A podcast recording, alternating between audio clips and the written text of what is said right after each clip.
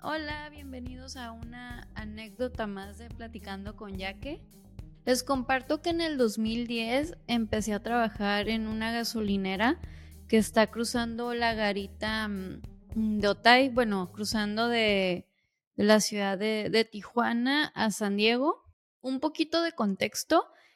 Un año antes había entrado al colegio comunitario en San Diego, entonces me, me, me, tomé un año sabático de no trabajar, pero pues para que eso funcionara, eh, platiqué con mi papá y con mi mamá si me podían apoyar y todo, y funcionó.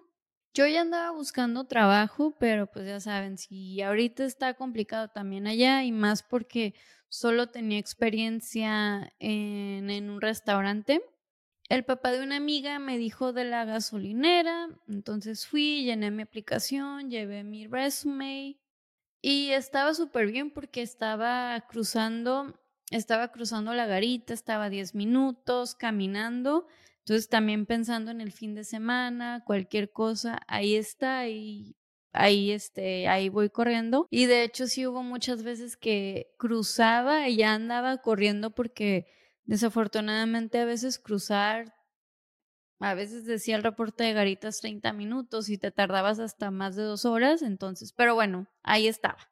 Y regresando al punto, pues me entrevistaron y agarré el trabajo, ¿verdad? Yo trabajaba de miércoles a domingo, me parece que era de 3 de la tarde a 11 de la noche. Y la mayoría del turno me tocaba estar sola creo que a veces descansaba a veces solo un día a la semana, porque a veces si alguien se enfermaba, tocaba, tocaba cubrir un turno, o a veces pues pasa, todos los que hemos trabajado en, en cosas así, pues andamos cubriendo turnos, intercambiando con otros este, compañeras o compañeros, ¿no? El punto es que como la gasolinera estaba tan céntrica, pues estaba ahí cruzando me encontraba muchas personas, a muchas amistades, conocidos y conocidas que estuvieron conmigo, pues en la primaria o en la secundaria o en la prepa, ¿no?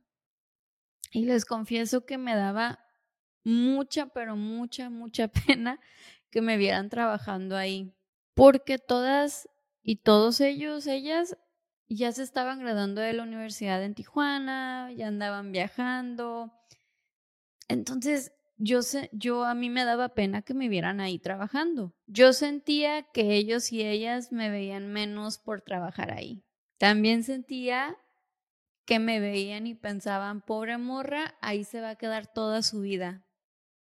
Entonces, cuando eso sucedía, yo, yo sentí una desesperación y una necesidad, así, una necesidad de decirles que yo también iba a la escuela y de contarles de lo que estaba haciendo y que también me iba a superar.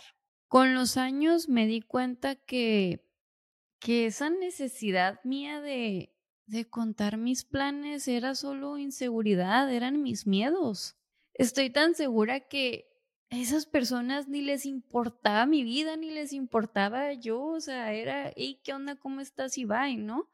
Entonces, igual ni, ni pensaban eso de mí o si lo pensaban o no, pues qué importa, ¿no? Al final cada quien sus pensamientos.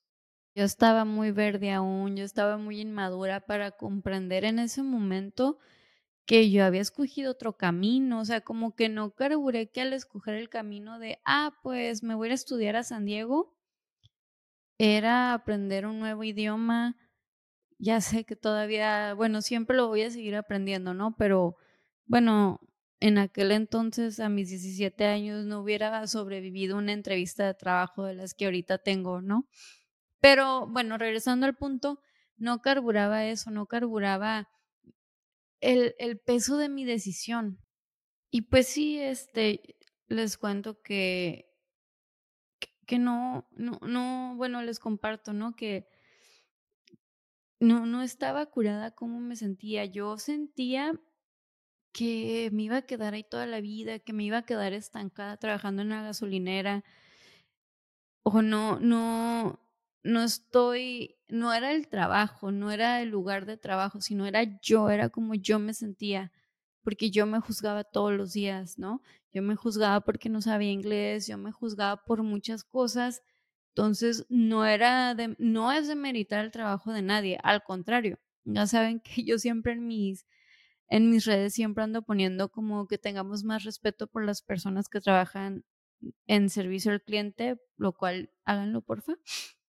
Este, yo en la gasolinera tengo muchas anécdotas, conocí gente muy buena onda, gente muy grosera, pero como en todas partes, en cualquier este trabajo, en una oficina, en donde sea, cuando trabajo en la tienda de ropa, o sea, tengo muchas.